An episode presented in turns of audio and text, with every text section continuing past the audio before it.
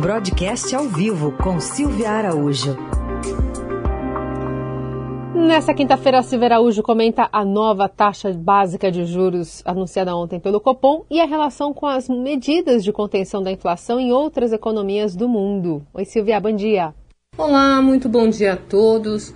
O Banco Central dos Estados Unidos e o Banco Central Brasileiro fizeram o que vinham sendo sinalizado pelo mercado financeiro nos últimos dias. Lá fora, o Federal Reserve elevou a taxa básica de juros em 75 pontos base, para uma faixa aí entre 1,5% e 1,75% ao ano para os juros lá nos Estados Unidos. E tem gente acreditando que essa taxa de juros deve subir até 3,5% no final desse ano de 2022. Se por lá estão vendo um juro na casa de 3,5% no final do ano, aqui ele pode se aproximar dos 14% ao ano. Isso porque ontem o Banco Central brasileiro elevou a taxa Selic em 0,50 ponto e a taxa agora é de 13,25% ao ano. Se os especialistas estavam esperando alguma sinalização no comunicado que veio junto com a decisão do Copom sobre os próximos movimentos, se o Copom deixaria uma porta aberta para o próximo movimento de política monetária na próxima reunião, o Banco Central praticamente deixou a porta escancarada é que o documento disse que o Banco Central está antevendo um novo ajuste de igual magnitude na próxima reunião. Ou seja, mais um aumento de 50 pontos na próxima reunião do Copom, que levaria a taxa Selic para 13,75% ao ano. E Vai parar por aí ou não? Ninguém sabe. Essa é uma pergunta que ninguém consegue responder, porque o Banco Central, como a gente vem conversando aqui no jornal, não mira mais a meta de inflação desse ano de 2022.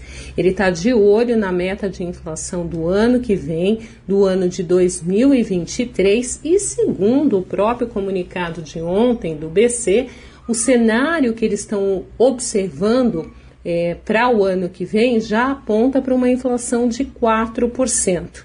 E o Banco Central disse que vai fazer de tudo para tentar convergir a inflação para a meta do ano que vem. A gente tem que lembrar aqui que o Banco Central já é um Banco Central autônomo e, na sua autonomia, ele já perdeu a meta de inflação. Né? No ano passado, a meta de inflação ficou foi furada, a inflação ficou em dois dígitos e nesse ano a preocupação é manter aí pelo menos a inflação abaixo dos dois dígitos. E como ele consegue fazer isso? Justamente com uma política monetária mais restritiva, que é justamente a, a, o aumento da taxa Selic.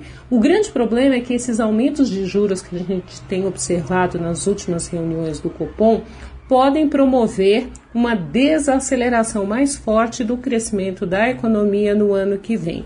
Para esse ano de 2022, já teve até alguns ajustes né, para o crescimento da economia lá no começo do ano. Previa-se uma economia crescendo a taxas aí de 0,50 ponto.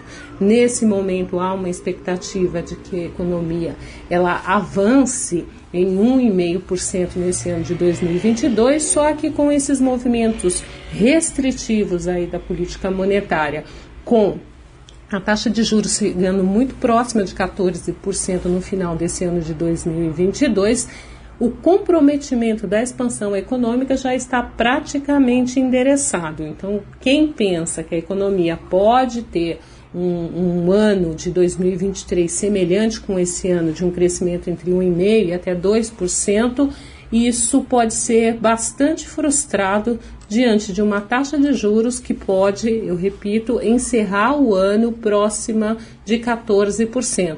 Os efeitos dessa taxa de juros mais alta, eles vão ser sentidos justamente na atividade econômica do ano que vem, o ano de 2023.